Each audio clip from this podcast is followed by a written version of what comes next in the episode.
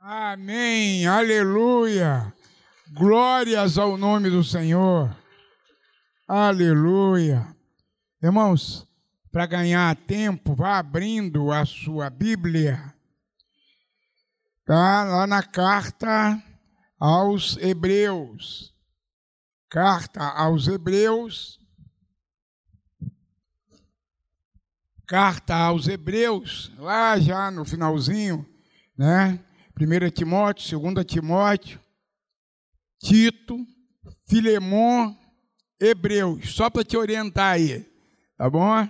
Depois de 2 Timóteo, nós temos uma, a, a cartinha de Tito, depois a de Filemon, uma cartinha pequenininha, né? e aí Hebreus, lá no capítulo 13 é, desta carta, né? nós vamos ler do verso 7 ao verso 15. Eu queria ler do, do, a partir do 1, mas para a gente ganhar tempo, a gente vai ler a partir do verso 7. Então, carta aos Hebreus, capítulo 13, do verso 7 até o verso 15, e que diz assim: Lembrai-vos dos vossos pastores que vos falaram a palavra de Deus, a fé dos quais imitai, atentando para a sua maneira de viver.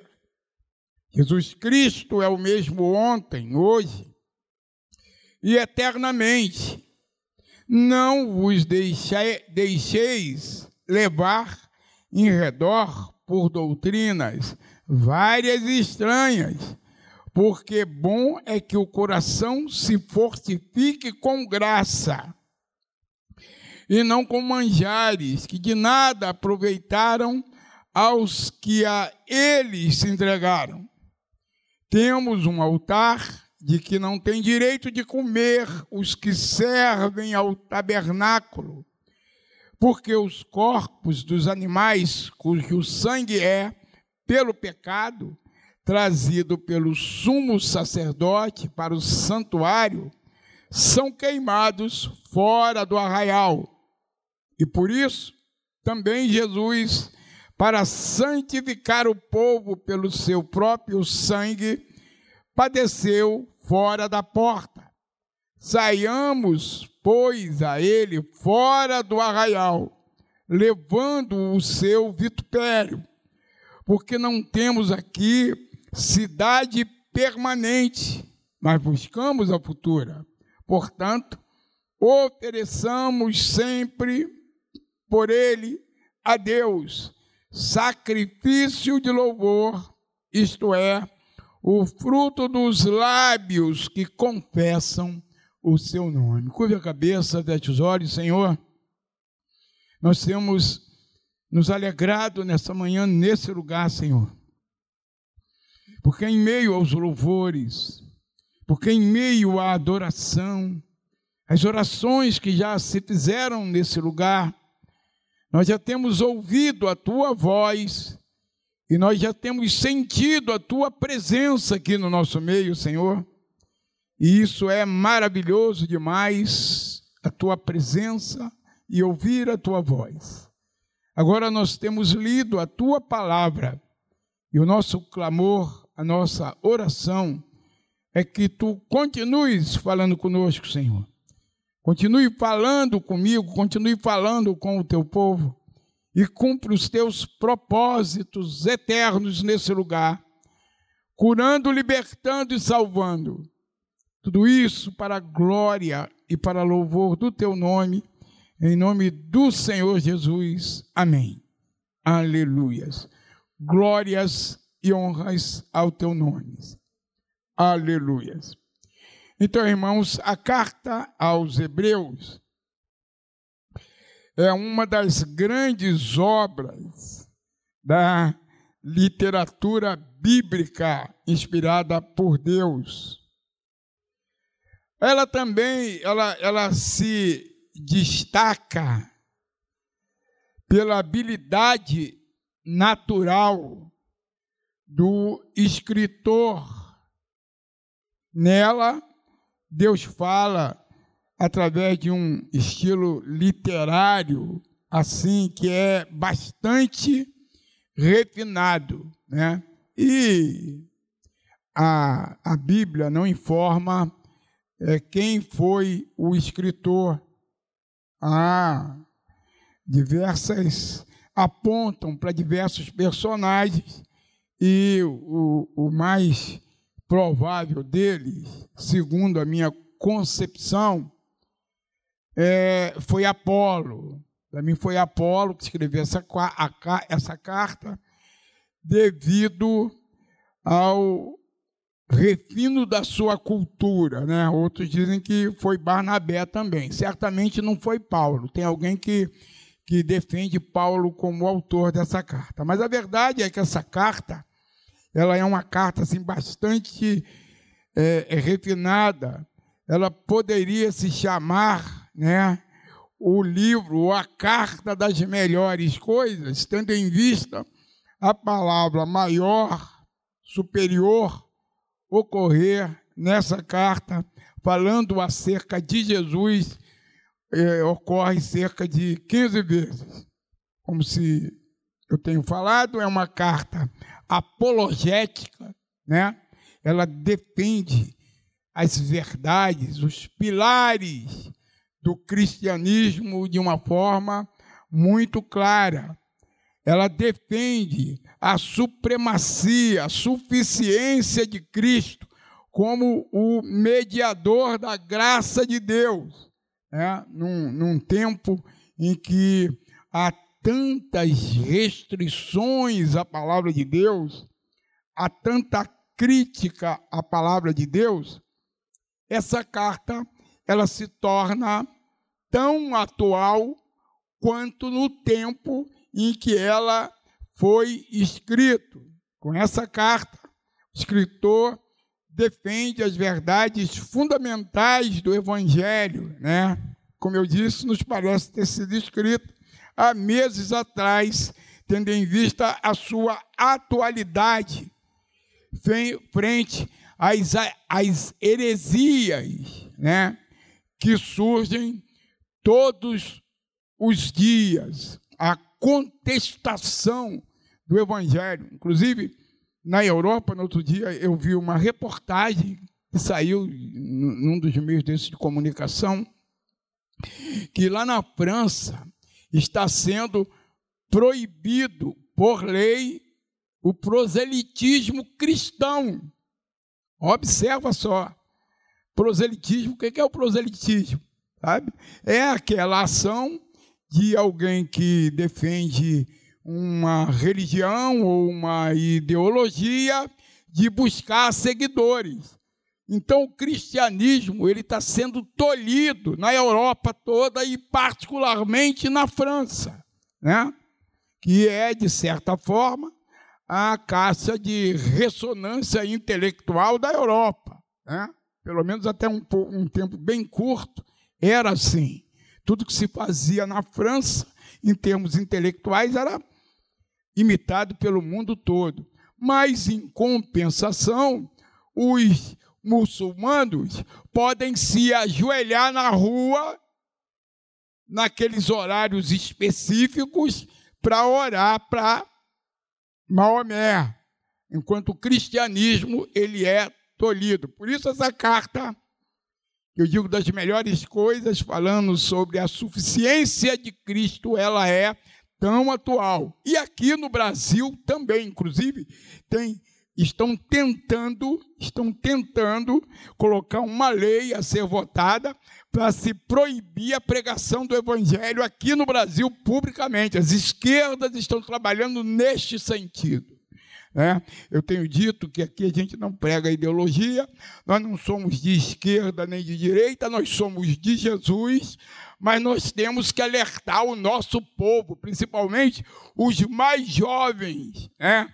que estão aí nas faculdades, que estão completamente aparelhadas por ideologias contrários à palavra de Deus, para serem nestes lugares instrumentos vivos da graça e do poder salvador do nosso Jesus lá dentro do seu espaço acadêmico, né? Então, nunca é, nos últimos tempos é, o evangelho necessitou tanto da ousadia dos crentes de estudarem a palavra de Deus e confrontarem com as heresias e ideologias estranhas e espúrias que tentam combater a palavra de Deus. Então, o objetivo dessa carta é esse. Né?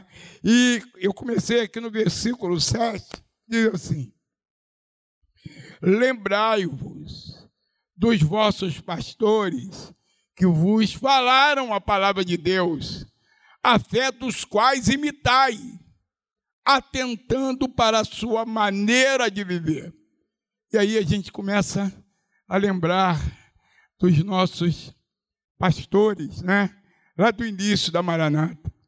Pastor que não foi ordenado, mas era um pastor, pai do pastor Paulo César Brito, pastor Acioli, pastora Zenilda, que quando ocupava o púlpito ou, pegava no microfone, primeira coisa que ela dizia era assim: leia a Bíblia.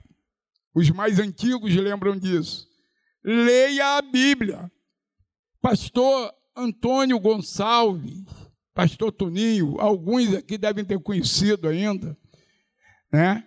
Pastor Tuninho, ele era diretor de colégio em São Paulo um homem de uma sabedoria e de uma simplicidade impressionante.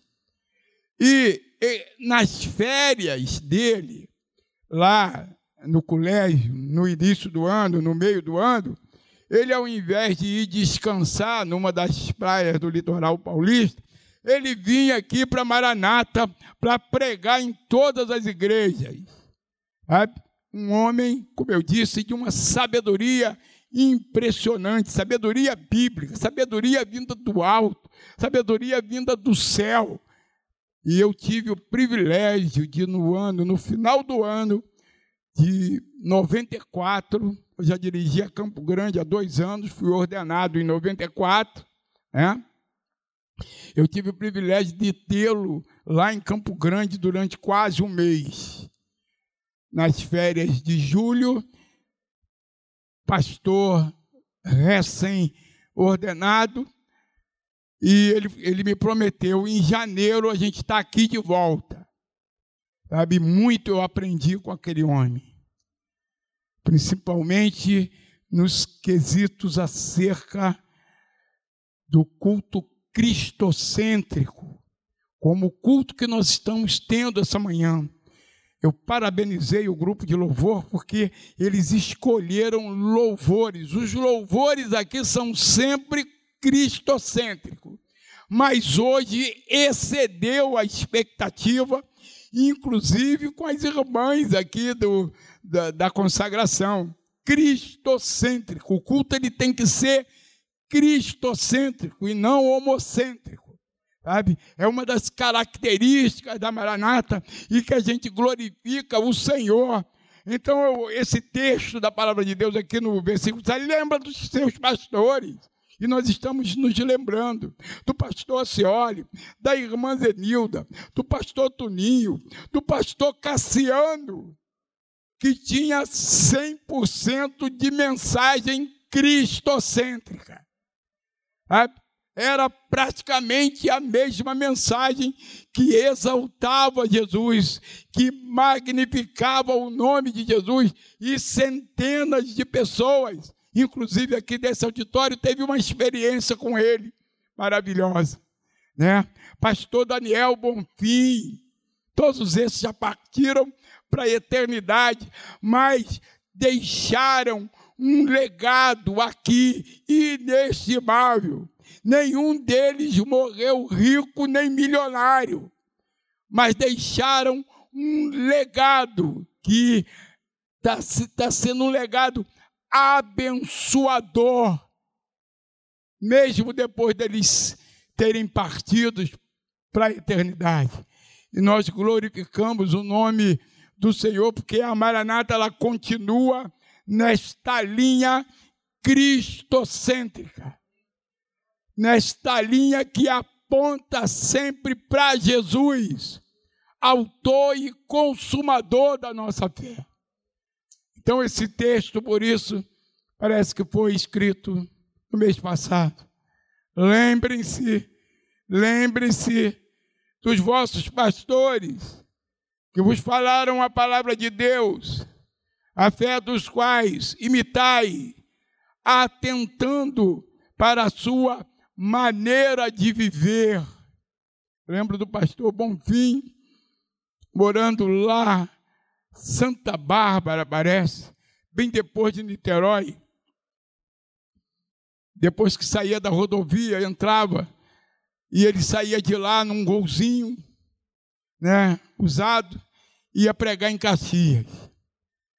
E aí, ele pregava de 15 a 20 minutos. 15 a 20 minutos. Ele não passava de meia hora. Mas, irmãos, se tivesse algum incrédulo, entregava sua vida para Jesus. Se tivesse algum alguém oprimido, o demônio se manifestava e ia embora pelo poder do nome de Jesus. Sabe, o homem de uma intimidade com Deus inigualável. São esses homens que assim nos incentivaram a perseverar nessa obra maravilhosa que é o reino de Deus. Então, esses homens nos inspiraram, né? Esses homens deixaram um legado, um legado inestimável, porque a sua mensagem era cristocêntrica, como a mensagem aqui dessa carta aos Hebreus. No verso 8 diz assim: Jesus Cristo é o mesmo ontem, hoje e eternamente. Jesus Cristo não muda. Jesus Cristo não se moderniza segundo o conceito do mundo. A mensagem do Evangelho é sempre uma mensagem atual.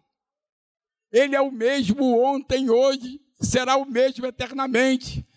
Ele é o mesmo que salvou no passado, continua salvando hoje. Nós somos salvos pelo nome, pelo poder de Jesus. Não existe outro nome que importa que sejamos salvos, a não ser o nome de Jesus. E continua assim. Não tem acessório. É Jesus e é Jesus. Sem Jesus não há salvação. Sem Jesus não existe eternidade com Deus. Sem Jesus, a nossa vida é uma vida sem propósito. Sem Jesus, a nossa vida é uma vida sem paz, sem objetivo, sem projetos definidos. Então é Jesus, autor e consumador da nossa fé porque ele é o mesmo. A carta, o texto, diz que ele é o mesmo. Não há mudança. No verso 9, o escritor ele começa a fazer a defesa assim mais aprofundada do cristianismo, porque como existem hoje, existia naquela época também muitas heresias. Sabe, muitas vezes o modo de agir mudou, só isso.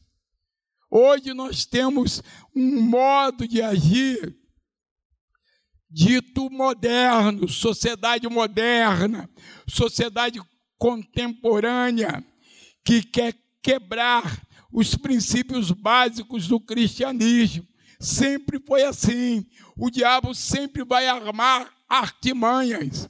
O diabo sempre vai se, se colocar com uma aparência de bondade, de igualdade e, e de amor, né? Como tem uma música aí de, que diz que toda forma de amor, é, e ali eles torcem o conceito de amor e querem impingir na sociedade brasileira uma forma de amor puro entre entre dois homens, entre duas mulheres, ou entre dois homens e uma mulher, ou duas mulheres e um homem, ou três homens e uma mulher, é a nova moda. Eu tive que procurar lá no. Eu, eu falei na quinta-feira, eu tive que procurar lá no Google, que eu vi alguma coisa falando sobre trissal. Eu falei, o que é isso, gente? Aí, trissal daqui, trissal dali. Eu fui pesquisar o que, que era. É a, é a nova fórmula, uma mulher. Uma mulher que foi mandada embora de uma empresa, né, uma empresa tradicional, e aí, porque ela praticava o trissal, e ela botou na rede social. Então ela foi mandada embora. E a empresa estava muito certa, eu fui saber por quê. Ela foi mandada embora porque ela aderiu à, à moda de, de, de, um casamento entre é, duas mulheres e um homem. E aí colocou na rede social. E a empresa, como é uma empresa tradicional, uma empresa que preza os valores familiares, mandou ela embora, e está muito certo. Aí ela está indo para a justiça, inclusive por causa disso. São as novas formas de amor as heresias que surgem, inclusive muitas delas, usando a Bíblia, a palavra de Deus, mas Deus não muda, Jesus não muda a mensagem, ela continua a mesma. Isso é pecado, é abominação diante de Deus e provoca perdição eterna. Não tem outra palavra, perdição eterna. A partir daí, o autor faz uma defesa do cristianismo, mostrando ponto a ponto que o novo estado espiritual era sobremaneira excelente, melhor que as velhas práticas mosaicas. E aí ele começa a mostrar as diferenças. Não vos deixeis levar em redor por doutrinas várias e estranhas, porque bom é que o coração se fortifique com graça, né? E não com manjares, que de nada aproveita aos que a eles se entregaram. Falando das leis mosaicas, né? Falando dos judaizantes que continuam, que continuam existindo nos nossos dias, os judaizantes continuam existindo nos nossos dias e estão inseridos em muitas igrejas que pegam parte da lei mosaica e querem colocar dentro do cristianismo, negando com isso a suficiência do sacrifício de Jesus Cristo na cruz, na cruz do Calvário. Porque o sacrifício de Jesus foi definitivamente suficiente para minha e para tua salvação. Nós não temos nada mais a acrescentar. Sabe? Nós somos salvos por crer em Cristo que morreu na cruz do Calvário para pagar a dívida que nós não podíamos pagar. E ponto. E ponto, não tem nada mais a acrescentar. Então, a gente tem que ter cuidado com alguns movimentos. Tá? Eu fui pastor em Copacabana por dois períodos. E num dos períodos, eu tive um pastor auxiliar, que já não está mais na Maranata, que queria colocar alguns, alguns conceitos judaizantes. E numa das minhas saídas para pregar em outra igreja, ele praticou lá um lava-pé, né? Um lava-pé. E da outra vez ele praticou um levou um levou um carneiro lá e como se fosse um, um sacrifício da Páscoa. Eu tive que levar para direção, a direção o confrontou, e um tempo depois ele teve que sair, porque ele, ele queria colocar no nosso meio, sabe, coisas, rituais que não tem nada a ver com a nova aliança. Nova aliança vos dou, novo testamento vos dou. Sabe? E nós estamos comemorando isso hoje aqui, através da ceia. As velhas práticas, sabe? Elas foram colocadas em segundo plano, praticamente anulada. Entre as religiões e o cristianismo, tem uma diferença fundamental, que nas religiões não houve um Deus que pagasse o preço. Na nossa, no cristianismo, Jesus pagou o preço. Pagou o preço da nossa redenção. E voltando ao verso 8, ele é o mesmo ontem, hoje e será o mesmo eternamente. Jesus é imutável, ele não muda, ele é o Salvador, ungido por Deus. E por isso, Jesus, ele não cabe nos limites escassos das religião, das religiões. Por isso que crucificaram Jesus. Ele não se adequou aos limites estreitos do judaísmo, da religião judaica. Por isso que crucificaram a Jesus. Ele não se adequou, ele não tomou a forma da religião. Por isso que o crucificaram. Mas também o túmulo não o conteve. Por isso ele ressuscitou e vive. Jesus ressuscitou é, é uma das verdades fundamentais do cristianismo. Ele ressuscitou e ele vive eternamente.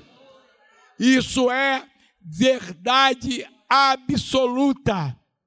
Por isso a gente não precisa temer o futuro, independente de circunstâncias, independente da situação, independente da crise que percorre o país, Jesus continua vivo e poderoso e atendendo às nossas petições, sabe?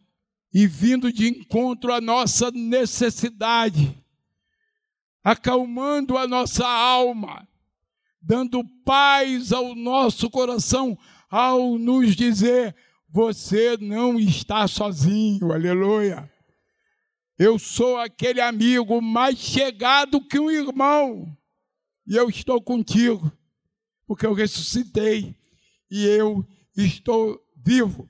Jesus, ele não é oficial, não é domesticável, como muita gente quer nas religiões. Ó Deus, quando eu digo esse tipo de religião, é a religião evangélica, né?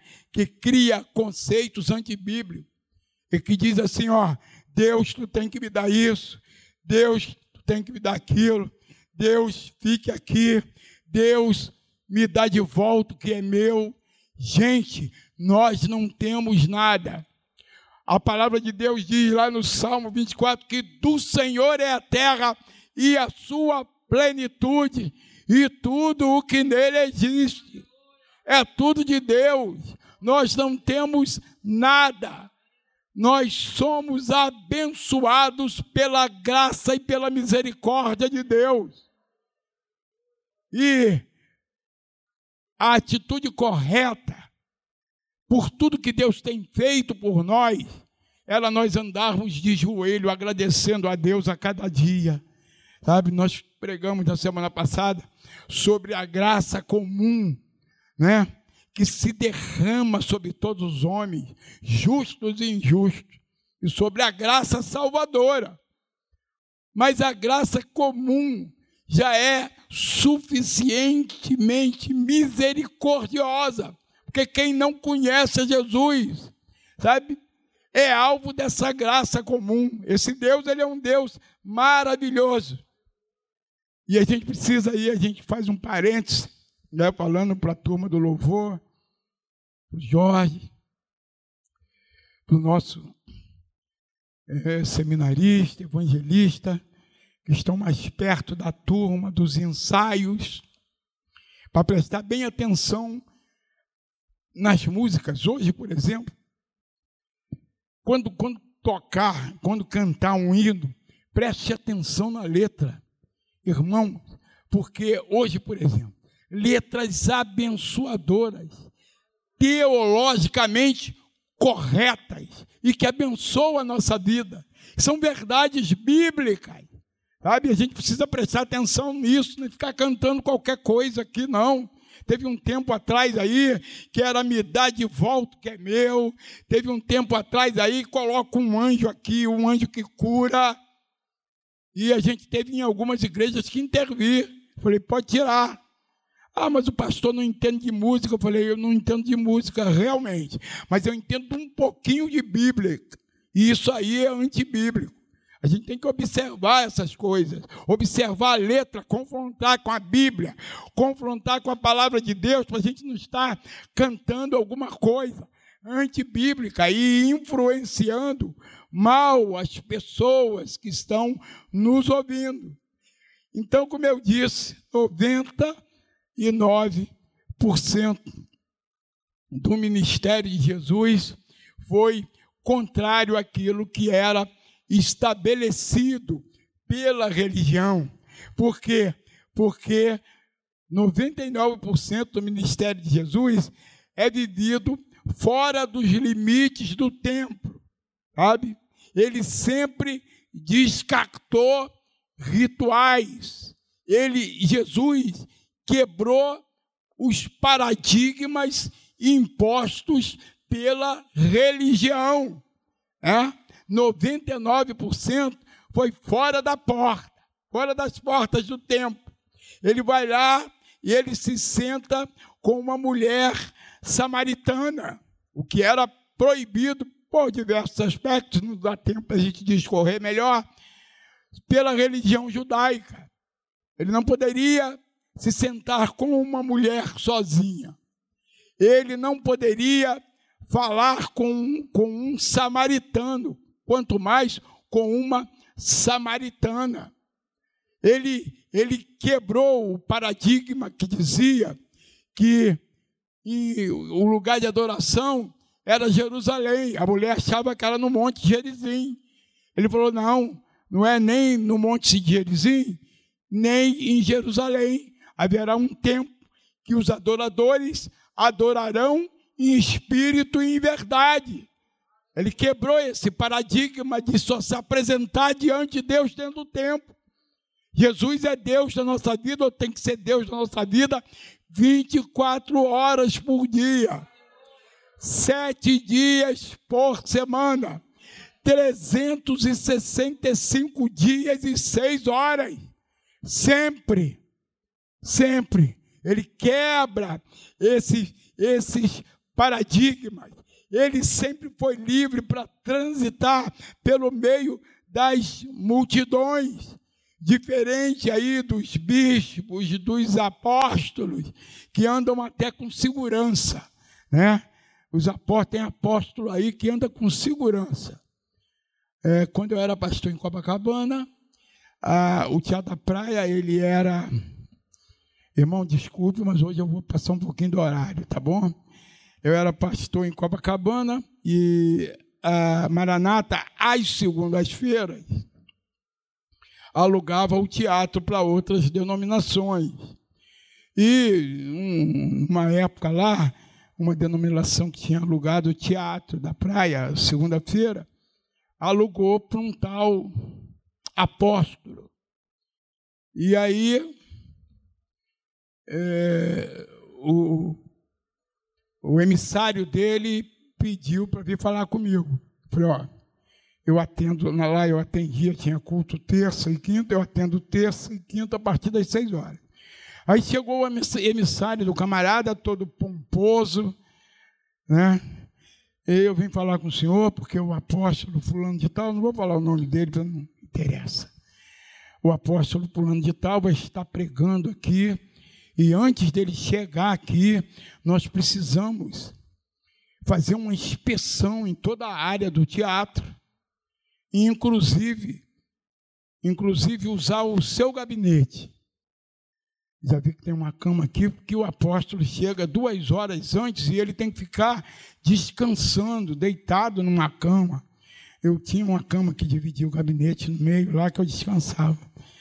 Eu falei: olha, quanto a fazer inspeção no teatro, sem problema nenhum, porque nós temos um zelador aqui. Eu não sei qual o objetivo, mas você pode fazer inspeção. Agora, quanto a deitar na cama e abrir o meu gabinete, não só nós alugamos o teatro, não as dependências do teatro. Não é porque o apóstolo, o apóstolo irmão, é o seguinte: manda o apóstolo descansar no carro, manda ele descansar no ônibus e adentrar o teatro depois que você fizer a tua inspeção. E aí, eu, como não ia na segunda-feira, mas aí eu coloquei alguns diáconos, né? Alguns diáconos para observar isso, de dois ou três diáconos. Já fiquei desconfiado. Aí, segundo eles, me contaram na terça-feira, que chegou primeiro uma equipe, fez uma vistoria geral no teatro, né? fez uma vistoria geral no teatro, e na hora do tal apóstolo entrar, ele só entrou na hora do culto. Na hora do tal apóstolo entrar, tinha três seguranças na frente e três seguranças atrás. Negócio de louco, né? E aí o apóstolo entrou, pregou, falou um monte de mentira, né? Uma das mentiras que, que o apóstolo falou foi que nós tínhamos um membro da igreja que estava com câncer, o Américo. E ele ia nos cultos mesmo assim. Então, alguém deve ter falado para o apóstolo quem era o, o, o Américo, e aí ele, do púlpito, ele falou: Você de camisa vermelha, vem aqui que Deus está te curando desse câncer hoje. E o Américo, já pensou, irmão? Curado de câncer. O Américo se levantou na mesma hora e foi à frente. Aí ele fez aquela oração fantasiosa pelo Américo, você está curado. Pode dizer para o médico que você foi curado aqui no trabalho do apóstolo fulano de tal. 15 dias depois, no dia do meu aniversário, né, o Américo partiu para a eternidade. Teve uma comemoraçãozinha, era uma quarta-feira. É, os pastores fizeram um bolo lá para mim, e eu saí do aniversário e fui enterrar o Américo lá no, no cemitério do Caju. Então, assim é que agem as religiões. Eles querem trazer o foco para si mesmo, mas Deus não se deixa enganar por ninguém, sabe? Deus não precisa de ajudante para fazer milagre. Ele cura, como ele curou no passado, ele cura hoje, mas a glória tem que ser dada para ele e para ninguém mais. Toda a glória tem que ser dado para Jesus. Os grandes milagres que ele operou foi sempre ao ar livre. A multiplicação dos pães e peixes, a ressuscitação do filho da viúva de Naim, a cura de Bartimeu, a salvação de Zaqueu, foi sempre fora dos limites escassos impostos, muitas vezes, pelas religiões. Sabe? Nós precisamos, irmãos, com todo cuidado, nesse momento de pandemia, ir para a rua sim. Sabe? Precisamos ajudar o necessitado, como o Sandrinho está levantando essa, esse projeto Precisamos, porque é lá fora que estão os maiores necessitados e que muitos deles não entrariam aqui. E Jesus, percebendo isso, ele foi para a rua, ele foi ser o Salvador lá na rua também. A grande questão entre os crentes hebreus era quem é mais, quem é maior, Jesus ou Moisés. Quem é maior? Os rituais. E aí, esta carta ela define: Jesus é o maior.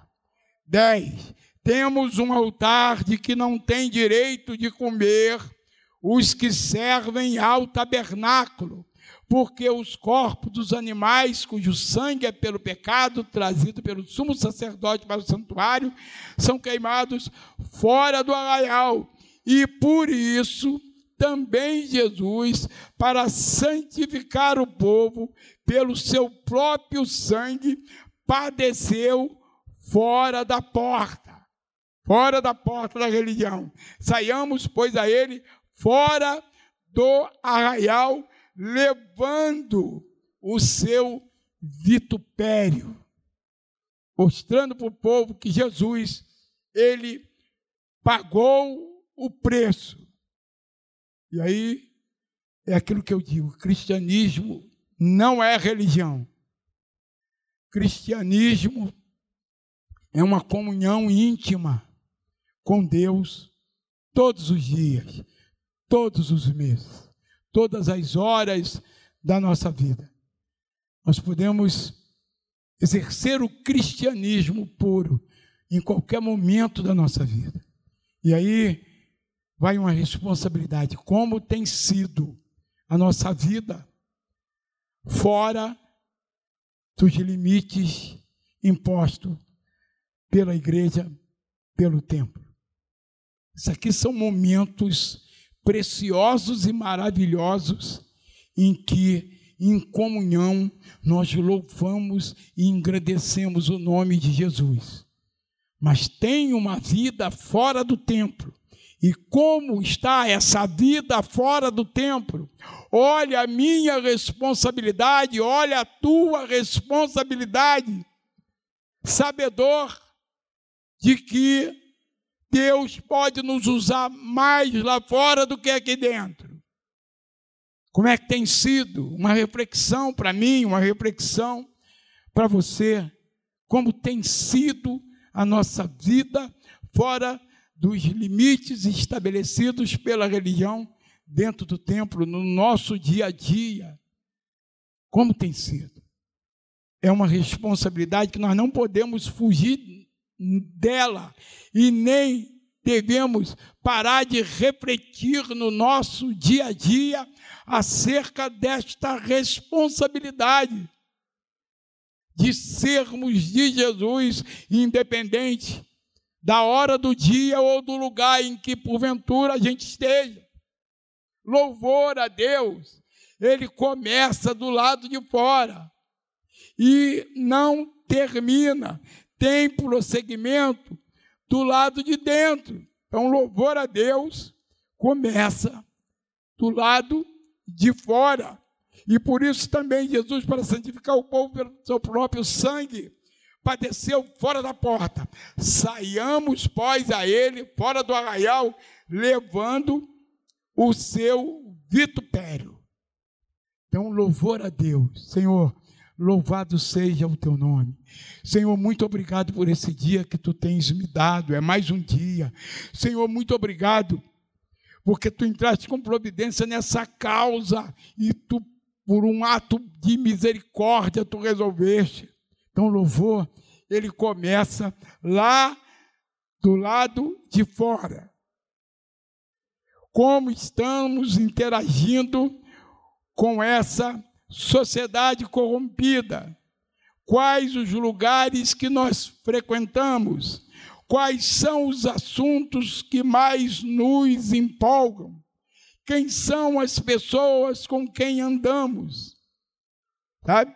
Salmo de número um, bem-aventurado o homem que não anda no conselho dos ímpios, não se detém no caminho dos pecadores, nem se assenta na roda dos escarnecedores. Antes, tem o seu prazer na lei do Senhor e nessa lei medita de noite e de dia. É uma responsabilidade muito grande para nós que queremos viver fora dos limites estreitos da religião, quebrando os paradigmas da religião. O Evangelho de Marcos, no capítulo 5, capítulo 4, Deus está pregando para uma multidão, sentado num barco. A tarde cai e ele e seus discípulos pegam um barco para atravessar o mar de Genezaré, ou o lago de Genezaré, para pregar para uma pessoa.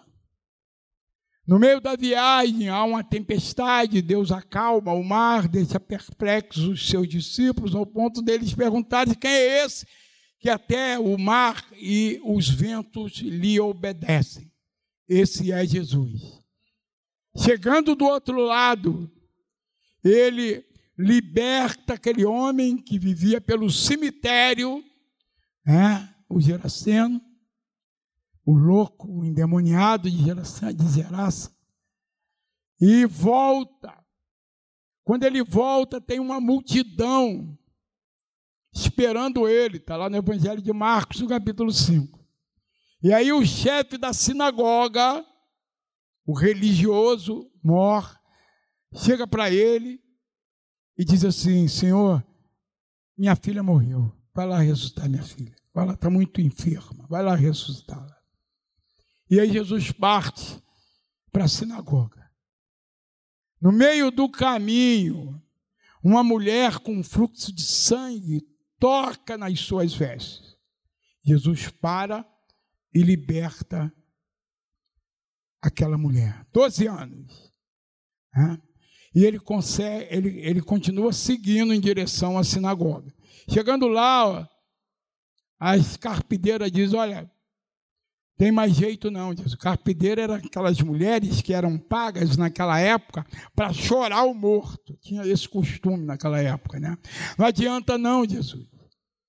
Ela já está morta. Jesus falou, ela dorme. Aí eles escarnecem dela. Aí ele entra com Pedro, o pai da criança, e ressuscita a menina Talita. Já observaram quantos tabus ele quebrou? Vai lá no livro de Levítico, capítulo 12, versículo, capítulo 12, 13 e 14, que você vai ler ali as leis da purificação. Né? Ele não podia de forma nenhuma fazer o que ele fez, porque ele precisava, segundo a liturgia, segundo o ritual, se purificar. Então ele quebra os paradigmas da religião para abençoar vidas. Ele continua o mesmo hoje. Por isso que a gente não entende como um traficante de repente se converte e muda de vida. É um sujeito que as pessoas olham e dizem assim: esse não tem mais jeito.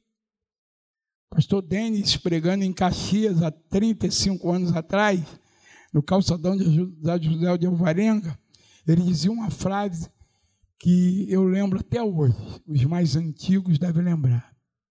Não existe pau torto que o carpinteiro de Nazaré não possa consertar. Esse é o nosso Deus.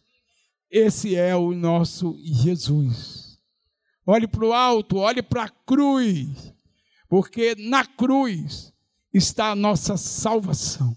Que Deus abençoe a sua vida, que Deus abençoe a igreja.